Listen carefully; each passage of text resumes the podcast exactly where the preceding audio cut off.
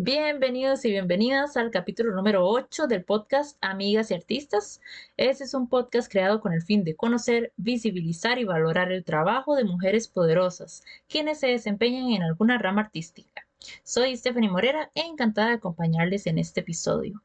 Hoy tenemos a la actriz Jocelyn Villegas Ledesma. Es mi prima también. Bienvenida, amiga. Hola a todas y a todos. Este, muchas gracias, Stephanie, por la invitación. Y pues acá estamos para compartir. Claro, claro. Estábamos hablando justamente que somos primas segundas, ¿verdad? Sí, o primas terceras, no sé. Por ahí estamos. Pero nunca nos hemos visto en persona, porque nuestra familia es gigante, ¿verdad? Y así funciona la cuestión. Creemos que tal vez chiquitillas, pero no nos recordamos de eso. Total. Bueno, eso es una oportunidad, ¿verdad? Para, para conocernos más y, seguir siendo ahora sí, tener un lazo más cercano. Muy bien, Jocelyn, contanos, eh, ¿en qué áreas del arte eh, te has desempeñado y dónde estudiaste toda tu experiencia como artista? Ok, este, yo Inicié eh, teatro, me enamoré del teatro eh, cuando tenía 17 años, hace 10 años, en el Teatro Comunitario Argamasa.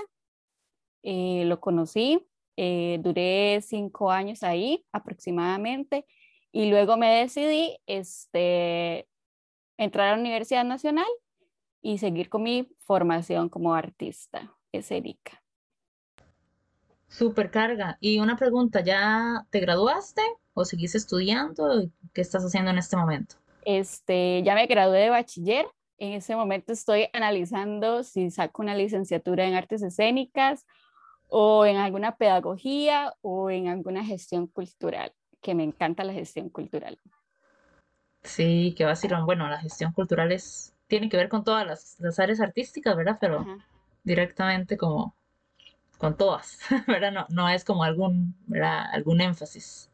Sí, sí, es gestionar el, arte. Sí, sí, es, es complicada esa, esa área. este, y contanos cómo fue tu experiencia en la, en la Universidad de Costa Rica, en la Universidad de Costa Rica, qué vergüenza. En la Nacional. En la Nacional, y, y, qué cosas hiciste, ¿verdad? ¿Qué, ¿Qué proyectos participaste y cosas así que hayas hecho que nos quieras contar? Bueno, fue una experiencia caóticamente hermosa. Este, mi generación pasó por muchísimas cosas. En primer año hicimos una huelga. Este, entonces el segundo semestre fue un poco complejo, pero estamos felices por haberlo hecho. Gracias a eso, nuestra carrera mejoró para otras personas.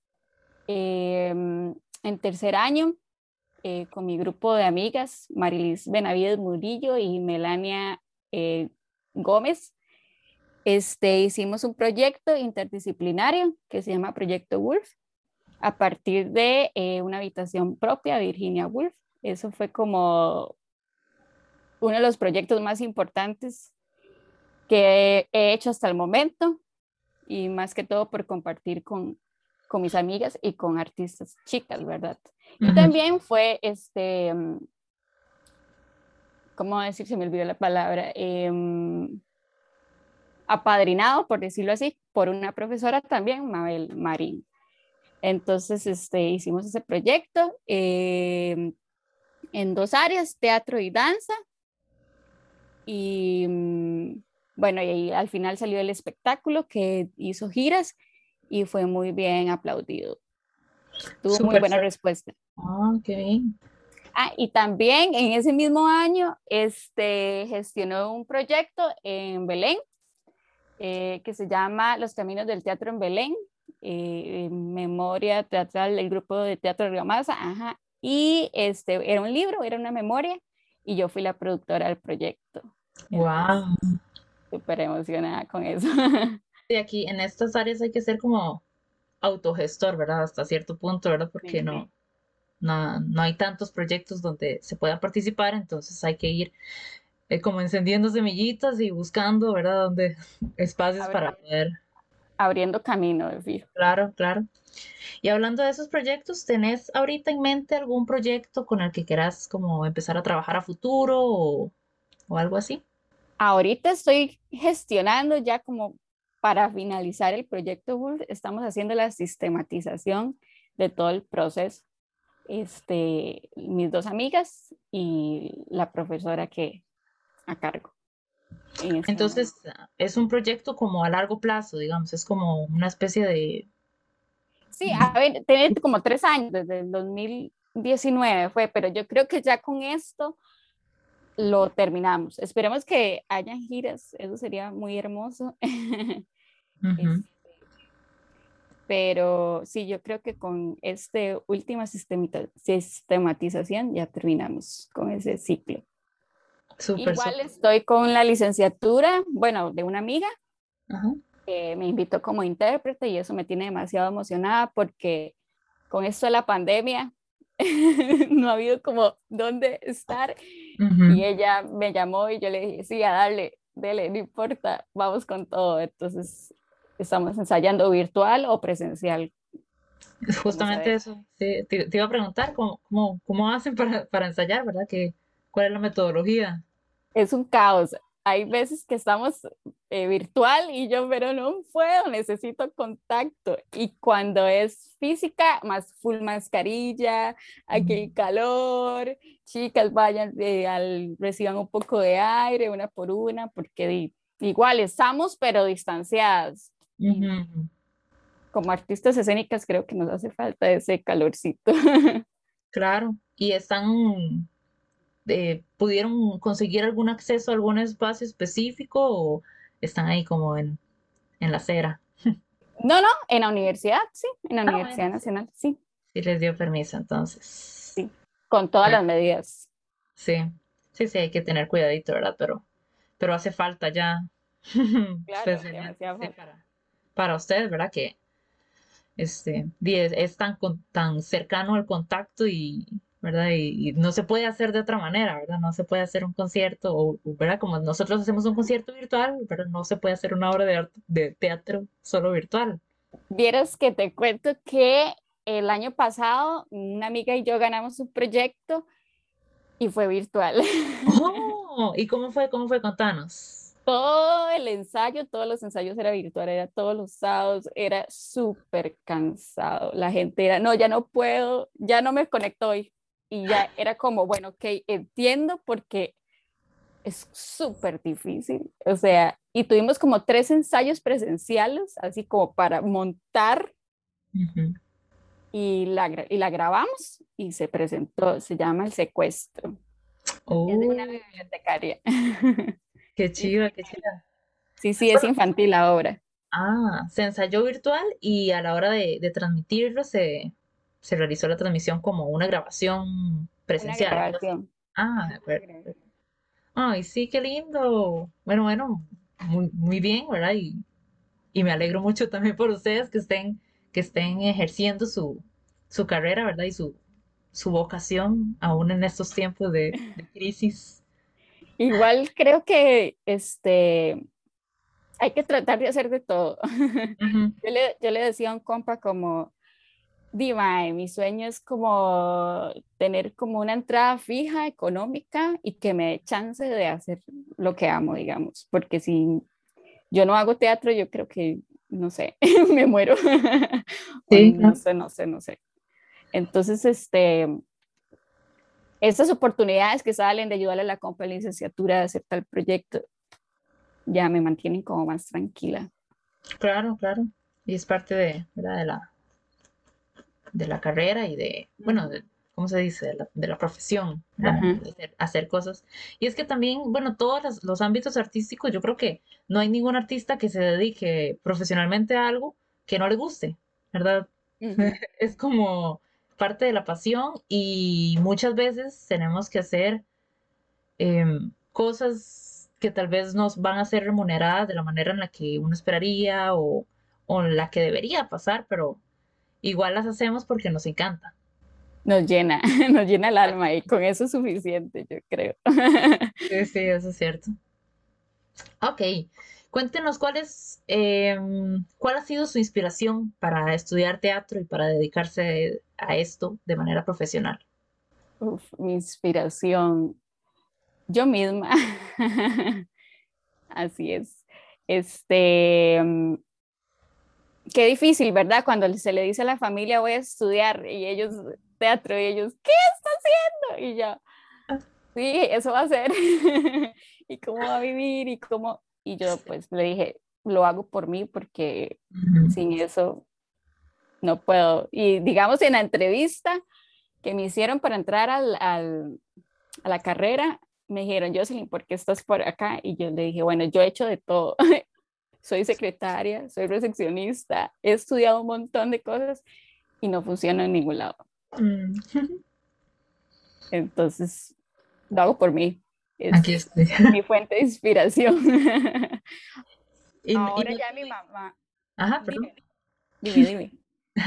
¿No tuviste como algún, algo así que, que te encendiera la llama así chiquitita que dijeras, uy, qué curiosidad hacer eso, o algo así que te motivara a probar?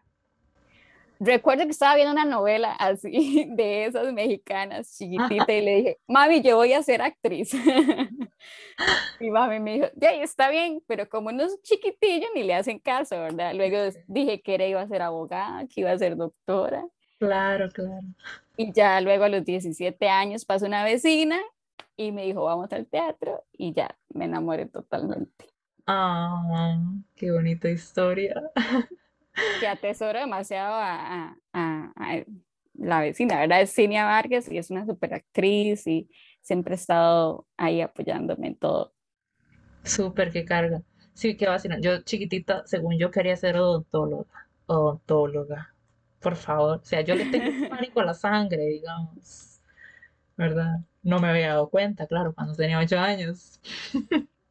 Sí, sí, uno va por ahí siempre. Pero sí, sí. Este, y ha estado interesada en escribir su propia obra, en iniciar así como un proyecto para su vida, para el resto de su vida. Vieres que me pasó algo muy vacilón en el fin de año, en diciembre. Como tengo que hacer de todo y moverme por todos los ámbitos y generar un poco ahí de economía, decidí este, ir a una tienda en temporada navideña fue todo un show. Esa tienda fue todo eh, un drama, de todo pasó. Una quedó embarazada, la otra se salió. Ay, no, era todo, o sea, la jefa se enojaba con nosotros porque nosotros no atendíamos. Entonces era todo, fue una comedia. Entonces yo dije, sería Tuanis escribir una comedia sobre la tienda de, lo, de, de mi experiencia, ¿verdad? Ellos lo vieron como un caos, como una cuestión de día hay que ponerle, es de temporada navideña, hay que vender y ta, ta, ta, ta, ta. Y yo lo veía todo como una comedia, digamos. Todo lo vi y le comenté a mi compa, que es dramaturga, y me dijo, de fijo, yo le ayudo, pero como que ahí lo he estado pensando, eso es como la idea que tengo en este momento, si escribo algo. Claro, y sería súper divertido porque yo creo que, bueno, así como me lo estabas contando, ni siquiera lo, vi, ¿verdad? Ni siquiera lo vi ni lo viví, pero yo me estaba imaginando una película ahí, ¿verdad? Eso que todo sale mal y, ¿verdad? son cosas súper absurdas que, que a veces pasan y uno dice, jamás en la vida a nadie le pasa esto, pero me pasó justo a mí en es, hoy, ¿verdad? en estas circunstancias. Qué vacilón, Y sacar, sacar inspiración así de las cosas más cotidianas también. Sí, eso es el teatro, digamos. También buscar por ahí que nos genera la vida cotidiana para ponerlo en escena. Claro. Este, mm, vamos a ponernos ahora sí más serias. vamos a hablar sobre qué piensa usted sobre la salida laboral que tiene el teatro y de qué manera sería lograríamos más visibilidad a nivel social y educativo. Bueno, la salida laboral del teatro es bastante compleja. Es un riesgo que hay que tomar. Este, hay que equilibrarse también, ¿verdad? Este, afortunados y afortunadas las que lograron vivir de al teatro. Hay otras otros que tenemos que equilibrarnos y buscar otro trabajo y hacer luego lo que nos apasiona. Este, socialmente, ¿verdad? Me dijiste. ¿Cómo, lo ¿Cómo lo visibilizaríamos?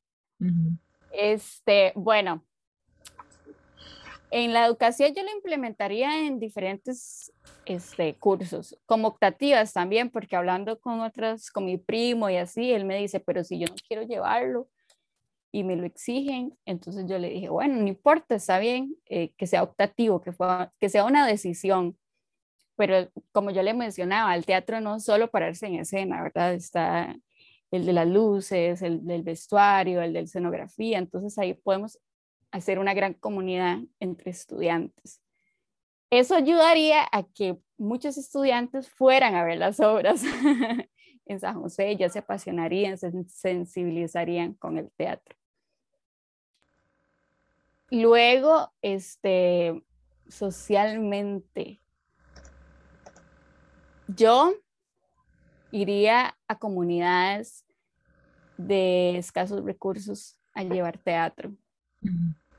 Eh, hay personas que no, nunca en su vida han visto teatro y qué lástima, es muy lastimoso. Entonces, he ido a comunidades y de hecho la compañía lo hace, que va a comunidades con sus obras y ver a las personas felices porque llegaron artistas a, a presentarse es maravilloso verle los, a los niños los ojitos eh, con brillo y agradeciendo la, la, calidez humana que se da en un pueblito. Así lo haría yo, digamos, porque en Chepe lo tenés en la mano, digamos. Hoy hay esto, hoy hay lo otro. Por ahí sí. Ajá.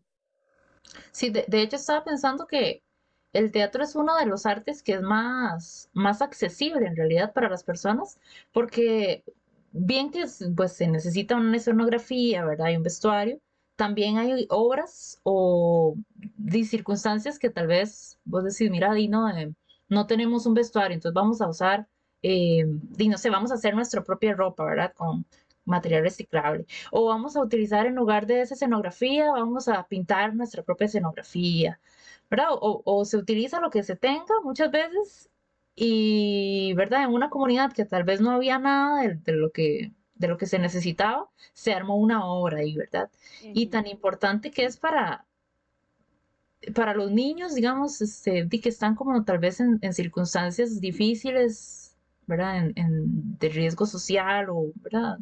Otras circunstancias más, más feas, apoyarse en el arte, ¿verdad? Porque es como lo único que yo siento que puede salvar a, los niños de, irse por el mal camino y regrésese aquí y vea, vea lo lindo que es la vida y lo, lo maravilloso que puede hacer usted, ¿verdad? Sin, sin meterse en problemas y sin, ¿verdad? Andar buscando otras cosas más peligrosas. Sí, este, el teatro tiene, o sea, esa facilidad que se acopla todo, digamos. Yo siento que se acopla. Yo cuando estaba en teatro comunitario era ocupamos tal vestuario y yo sacaba de mi ropa y yo decía, sí, ahí está mi ropa en el escenario. Pero conocí compañeros que pasaban situaciones complejas y su refugio era llegar al teatro. Es cierto, sí. Claro. Entonces, si uno va a lugares y, eh, más aislados del GAM y se encuentra con eso y tiene la oportunidad de, ayudar con su arte. Claro, y no solo eso, sino que también, bueno, es una, una gran herramienta educativa, ¿verdad? Por ejemplo, que de los chiquillos, no sé, digamos que tienen que leer este, Don Quijote y resulta que en lugar de la obra, tal vez muchas cosas no las entendieron porque es literatura, ¿verdad? Pero pueden tal vez ver una obra de teatro o de muchas otras obras, ¿verdad? Que, que son propiamente teatro y que tal vez las personas no, no van a comprar el libro para leerlo, sino que pueden conocerla por medio de, de, una obra escénica. Sí, de hecho yo hice una obra del Quijote de la Mancha. ¿Ves qué coincidencia? Y para contarte un secreto, nunca me he leído el Quijote de la Mancha. No, yo tampoco, qué vergüenza. Sí. Hay que leerlo, hay que leerlo, dicen que hay que leerlo. Es que yo soy muy mala lectora, sinceramente, lo confieso, qué vergüenza, pero, pero sí, sí, me cuesta mucho leer, entonces, pero vi la película. Pero sí, sí, tengo que leerlo antes de morirme, ¿verdad? Tengo que hacerlo. Dicen que hay que hacerlo tres veces en la vida, cuando uno es carajilla, mediana y ya más viejillo. Pero bueno, no, no lo leí carajilla y todavía ahí me falta. Sí, la mediana todavía da. Sí, bueno, ahora, este, ahora que estábamos hablando de la, de la salida laboral, me acuerdo que, bueno, ahí salió de contexto, ¿verdad? Este, que conocimos a un, muchacho de teatro este, en mi familia, ¿verdad? Y un día estábamos viéndolo por tele, que estaba haciendo una presentación, ¿verdad?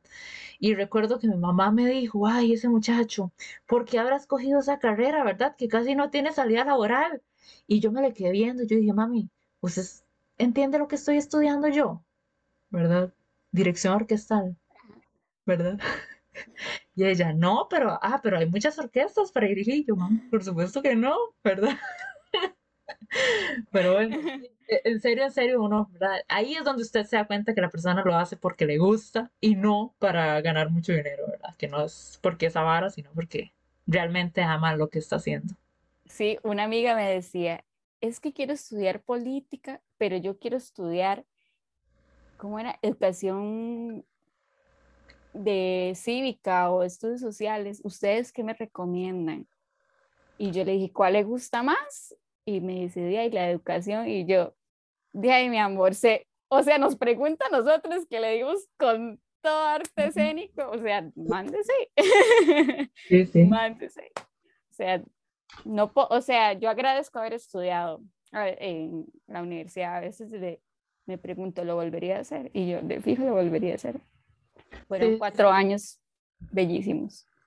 Claro, sí, y a veces uno la ve fea, pero yo creo que lo vale, lo vale, ¿verdad? Después de cuando ya uno está en el escenario y, ¿verdad? Disfrutando de una obra o de un concierto, es como, ay, ¿verdad? Uno dice, sí. valió la pena. aplauso. ¿Sí? bueno, ya ahora sí, para despedirnos, cuéntenos cómo la podemos encontrar en redes sociales a usted y o a sus proyectos. Bueno, este, en Facebook me encuentran como Jocelyn Villegas y en Instagram me encuentran como Josie, guion bajo, Jos, con doble S, guion bajo, Jose, con J todas. Excelente, excelente. Ahorita tengo foto de una y una vara amarilla porque no tengo ganas de subir foto de perfil. A veces, a veces, a veces, a veces pasa. ¿Y su proyecto va a estar público en algún lugar donde lo podamos ver? Este, el de ahorita em, va a ser, estamos iniciando a escribirlo, ¿verdad? La sistematización. Eh, luego lo vamos a subir, va a ser digital y vamos a imprimir este, algunos ejemplares. Entonces, si no, ahí te estoy avisando. Perfecto. Ahí entonces la, la, encontramos en las redes sociales también suyas, me imagino. De fijo. Te fijo que sí. Súper bien, súper bien. Muchas gracias, amiga, por compartir este ratito con nosotras. Y ojalá que puedas seguir haciendo lo que tanto amas y ahí te seguimos viendo en, en tus proyectos y en tus obras. Igual, igual para vos, de fijo. Ahí seguimos. Súper. Bueno, ahora para despedirnos, quisiéramos invitarles a formar parte de nuestras redes sociales. Pueden encontrarnos en Facebook, YouTube y Spotify. También contamos con nuestro correo electrónico amigasyartistas.gmail.com donde podrán escribir para cualquier duda, comentario o recomendación. Les agradecemos su compañía durante este episodio y les deseo una excelente vida. Nos vemos en el próximo.